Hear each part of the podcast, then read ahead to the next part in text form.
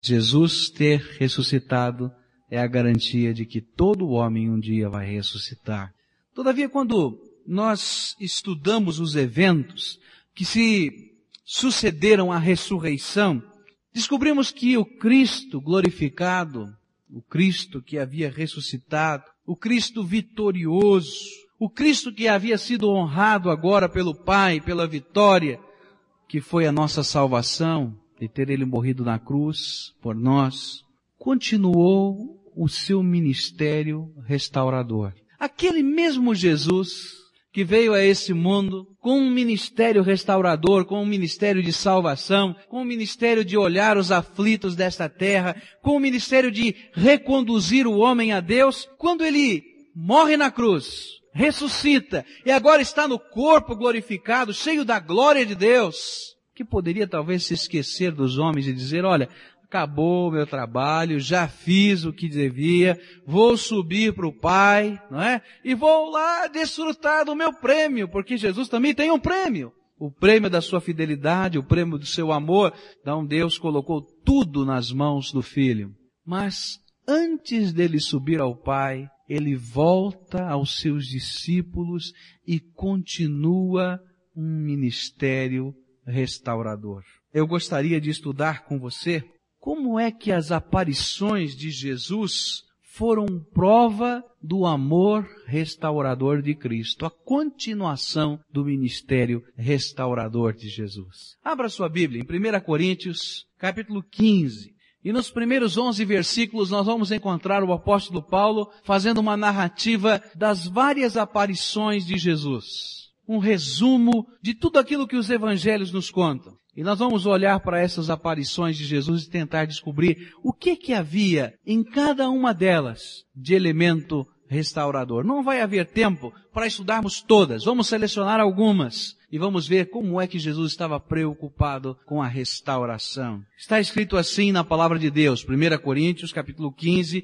a partir do verso 1. Ora, eu vos lembro, irmãos, o evangelho que já vos anunciei, o qual também recebestes e no qual perseverais, pelo qual também sois salvos, se é que o conservais, tal como vou anunciei, se não é que crestes em vão. Porque primeiramente vos entreguei o que também recebi, que Cristo morreu por nossos pecados, segundo as Escrituras, que foi sepultado, que foi ressuscitado ao terceiro dia, segundo as Escrituras, que apareceu a Cefas e depois aos doze.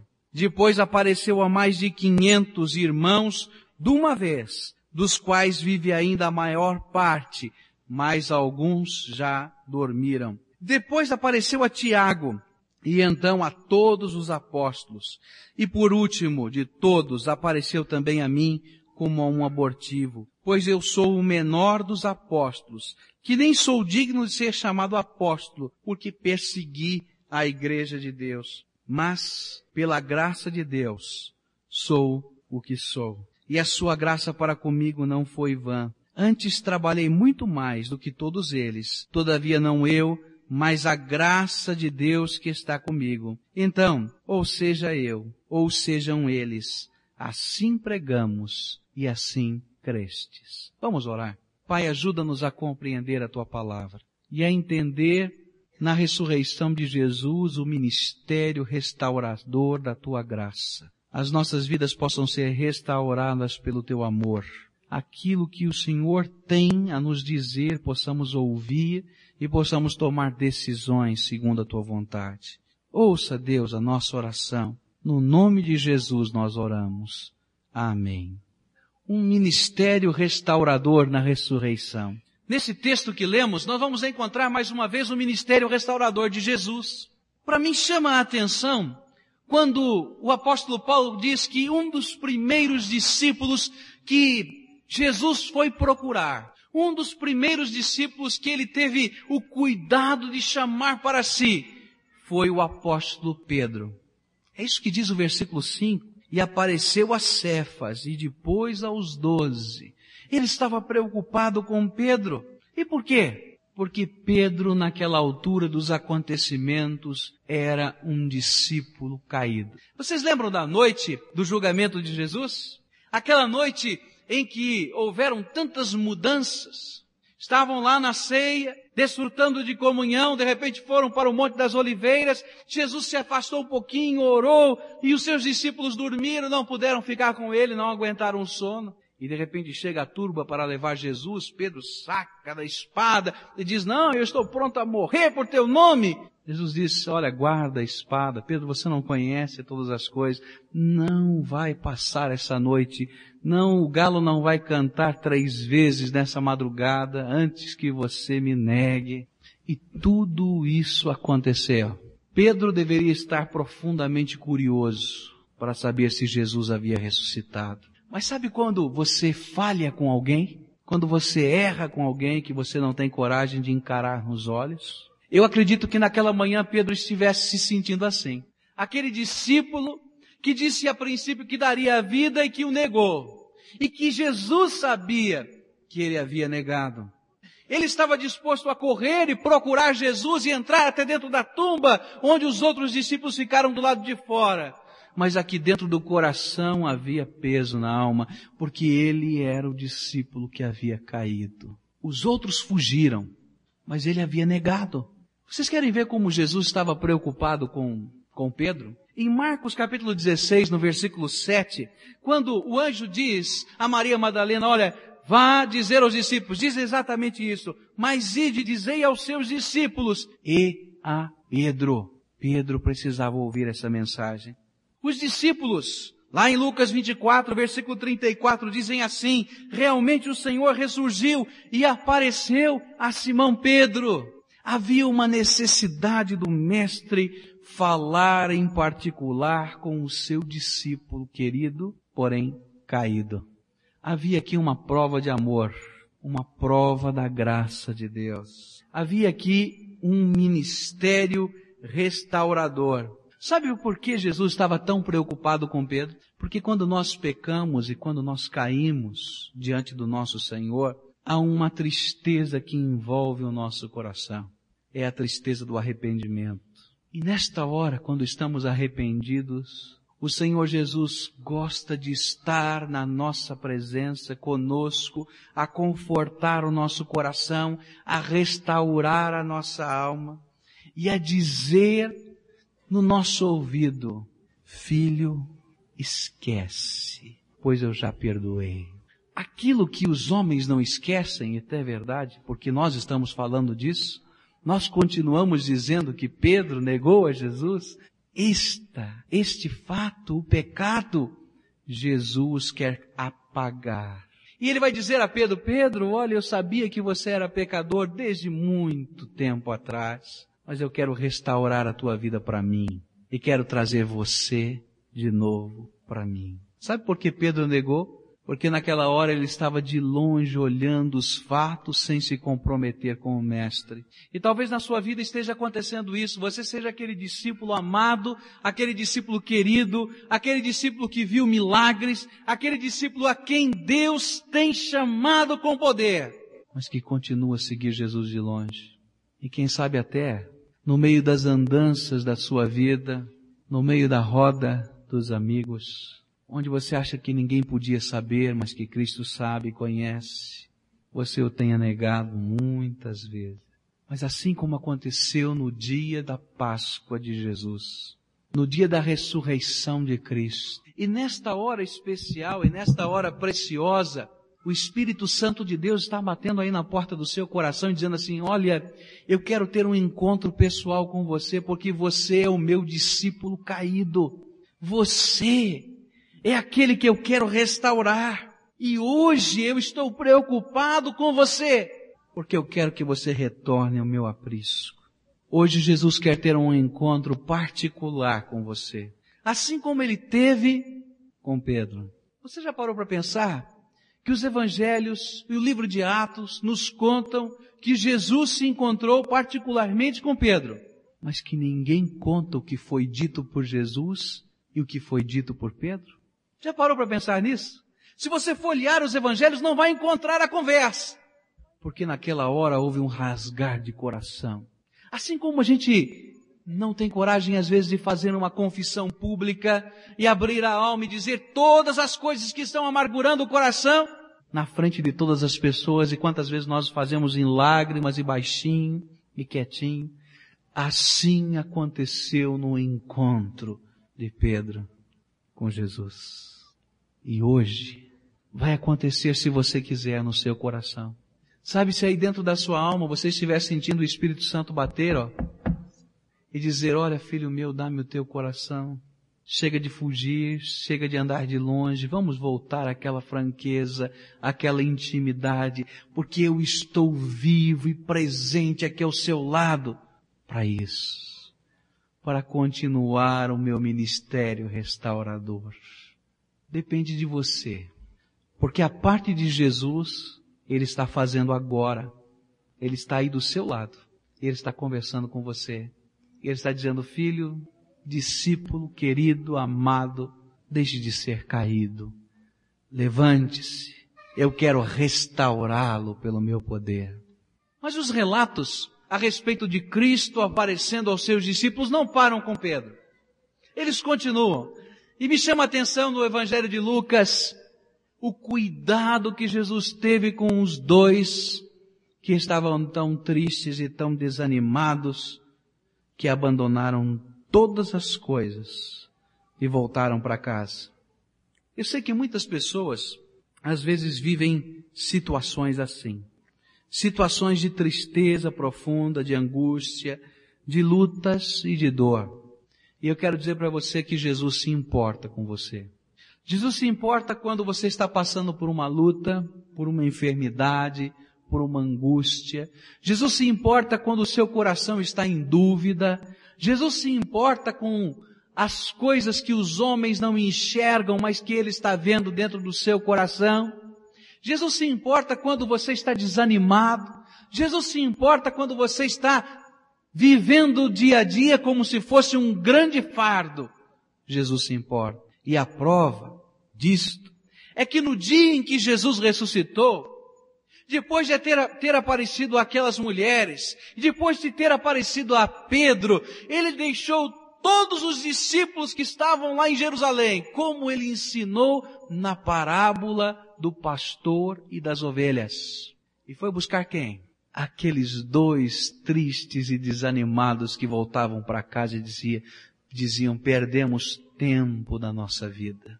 O nosso mestre morreu, e nós estamos aqui desiludidos. E assim como aquela parábola que Jesus havia contado, que diz que o pastor largou as 99 ovelhas no aprisco e saiu a procurar aquela uma que estava perdida, Jesus fez exatamente no dia em que ressuscitou. Que coisa linda, Jesus não teve tempo de fazer mais nada a não ser de ir atrás dos seus discípulos e restaurá-los. Foi bater no coração de Pedro, o discípulo caído, aquele que estava amargurado por ter negado a Jesus na sua vida e foi atrás dos dois que estavam tristes demais para poder crer na palavra. E que verdade é esta? Porque às vezes quando estamos passando por lutas, por tribulações e por angústias na nossa vida, nós estamos tão tristes e tão tristes que nós não conseguimos crer. Já aconteceu isso com você? Passar por uma luta terrível, dolorida, e de repente chega às vezes até um irmão do nosso lado e nos traz uma palavra, seja ela às vezes de consolo, de ânimo ou de fé, e nós ouvimos aquilo como algo tão longe de nós. A nossa mente concorda, diz é verdade, mas o nosso coração diz onde estão essas palavras na minha vida? Onde está a resposta? E era assim que estava se sentindo cada um daqueles que estavam no caminho de Emaús. Eles estavam sem esperança, angustiados, amargurados, desiludidos com os homens, desiludidos até com Deus. Sabia que quando nós ficamos muito tristes, nós sentimos raiva de Deus? Você já parou para pensar nisso? Quantas vezes você já sentiu raiva de Deus? Às vezes a gente não gosta de admitir isso, não gosta de falar, mas é verdade. Porque se Deus tem o controle de tudo, às vezes nós pensamos assim, por que, que Ele permitiu? Para ele era tão fácil.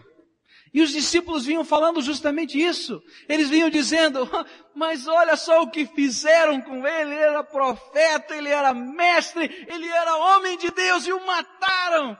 E o eco da palavra é esse, Deus não fez nada.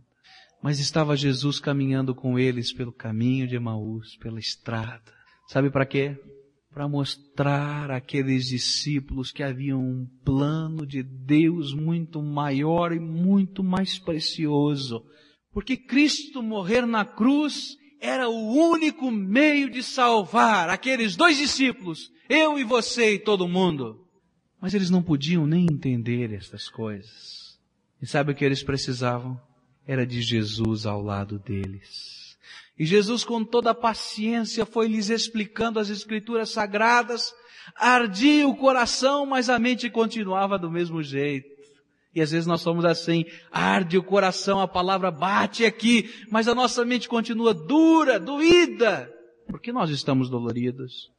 E então o Cristo ressurreto no seu ministério restaurador vai com eles até em casa e vai fazendo de conta que vai embora. E eles dizem, não, entre conosco, vamos lanchar. Agora em que você não vai achar comida para comprar, vamos comer aqui em nossa casa. E na hora em que ele parte o pão, os seus olhos se abrem e eles veem que Cristo ressuscitou e estava com eles. Meus queridos, hoje o Cristo que ressuscitou e que se importou com Pedro e que se importou com os dois no caminho, no caminho de Emaús, é aquele que está preocupado com a sua vida. Aquele Cristo que após ter ressuscitado e recebido, ter recebido toda a glória e toda a majestade de Deus, porque esse era o prêmio da sua, do seu trabalho, não subiu correndo ao céu, mas parou aqui nesta terra e foi procurar os seus discípulos para restaurá-los. E hoje Ele quer restaurar você. Seja você um discípulo caído, ou seja você aquele discípulo que está vivendo a angústia, a tristeza, o medo e a revolta. Jesus está preocupado com você e quer trazê-lo de novo ao seu aprisco, quer trazê-lo nos seus braços.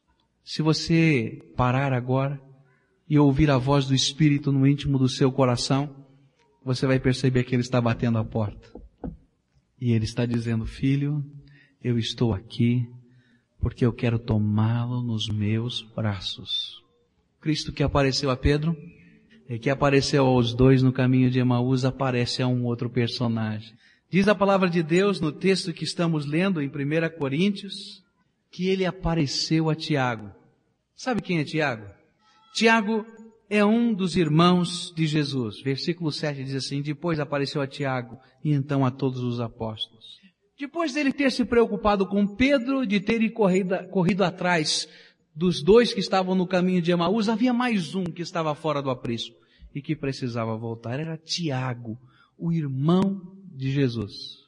Quando nós estudamos um pouquinho da palavra de Deus, descobrimos que Tiago, irmão de Jesus, juntamente com os seus familiares, não compreendiam muito bem Jesus. E até em determinados momentos lhe foram hostis. Por exemplo, Marcos capítulo 3, versículo 21 nos diz que muitas vezes a família de Jesus, os irmãos de Jesus, tentaram detê-lo, porque acreditavam que ele fosse louco. Já pensou? Jesus começava a falar aquelas coisas tão transcendentais, tão diferentes, e eles diziam, começou de novo. E quantas vezes eles formaram uma comitiva para ir buscar Jesus? Porque eles achavam que ele estava louco. João, no capítulo 7, no versículo 5, nos diz que a família de Jesus, os irmãos de Jesus, não acreditavam nele. E Tiago era um dos irmãos de Jesus. Mas assim como conta a parábola das cem ovelhas, em que ele deixou 99 no aprisco, que foi buscar a uma perdida. Jesus, quando ressuscitou, apareceu a Pedro, apareceu aos dois no caminho de Emaús e foi buscar quem? Tiago. E Paulo vai acrescentar mais para frente, e foi me buscar.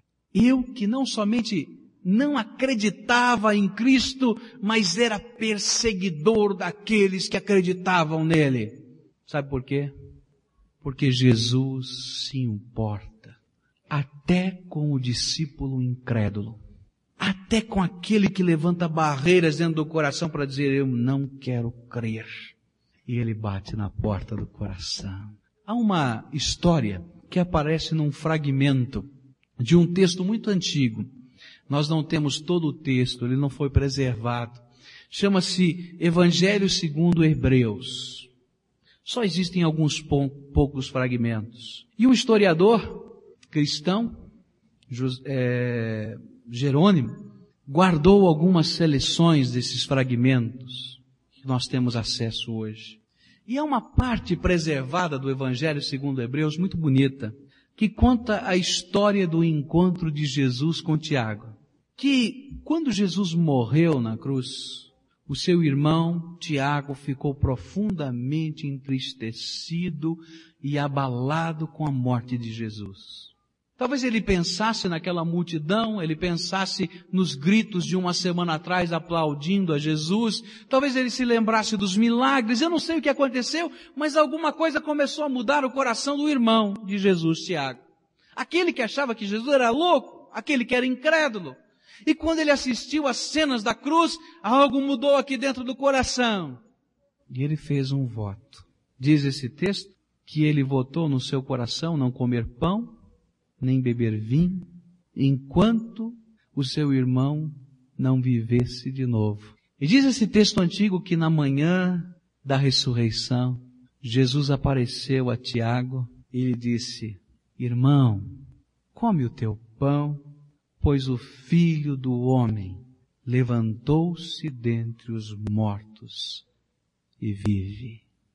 Eu não sei, mas a mim, quando penso nessa história antiga, o meu coração treme de emoção, porque o Cristo que ressuscitou é aquele que caminhou pela Palestina e amou os homens.